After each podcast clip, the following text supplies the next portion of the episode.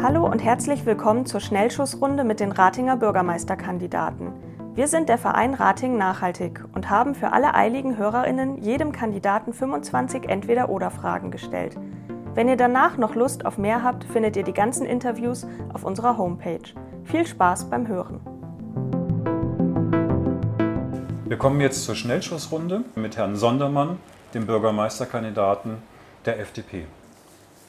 Wir haben ein paar Fragen für Sie vorbereitet, die Sie bitte spontan und schnell beantworten. Alternativ haben Sie auch jederzeit die Möglichkeit, mit weiter zur nächsten Frage zu wechseln. Gut. Fahrrad oder Auto? Auto. Was für ein Auto fahren Sie? Audi. Welche Mülltonne ist bei Ihnen regelmäßig zu klein? Die grüne. Einweg oder Mehrweg? Mehrweg. Pilz oder alt? Pilz.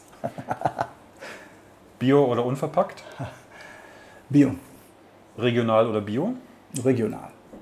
Frauenanteil im Dratinger Stadtrat? Zu gering. Tennis oder Golf? Golf. U72 oder S6? U72. Wann wurde die Agenda 2030 verabschiedet? 2015. Tablet oder Laptop? Tablet. Fußball oder Eishockey? Fußball. E-Bike oder Elektroauto? E-Bike. Welchen Stromanbieter haben Sie? Weiß ich nicht spontan. Radio Neandertal oder WDR 2? Ah, wenn ich mich entscheiden muss, WDR 2. Tanzfläche oder Theke? Tanzfläche. Rote Beete oder Ananas? Ananas.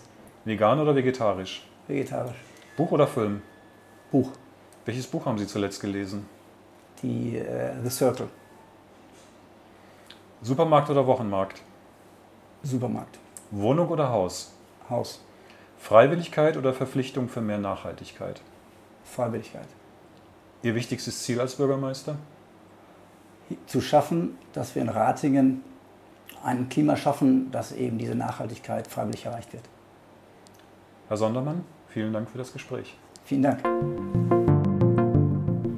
Das war die Schnellschussrunde mit einem der sieben Ratinger Bürgermeisterkandidaten. Schön, dass ihr dabei wart. Alle Interviews findet ihr auch auf unserer Homepage www.ratingen-nachhaltig.de. Auch zu unseren Veranstaltungen wie den Ratinger Tagen der Nachhaltigkeit im September findet ihr dort Informationen. Bleibt gesund und bis bald.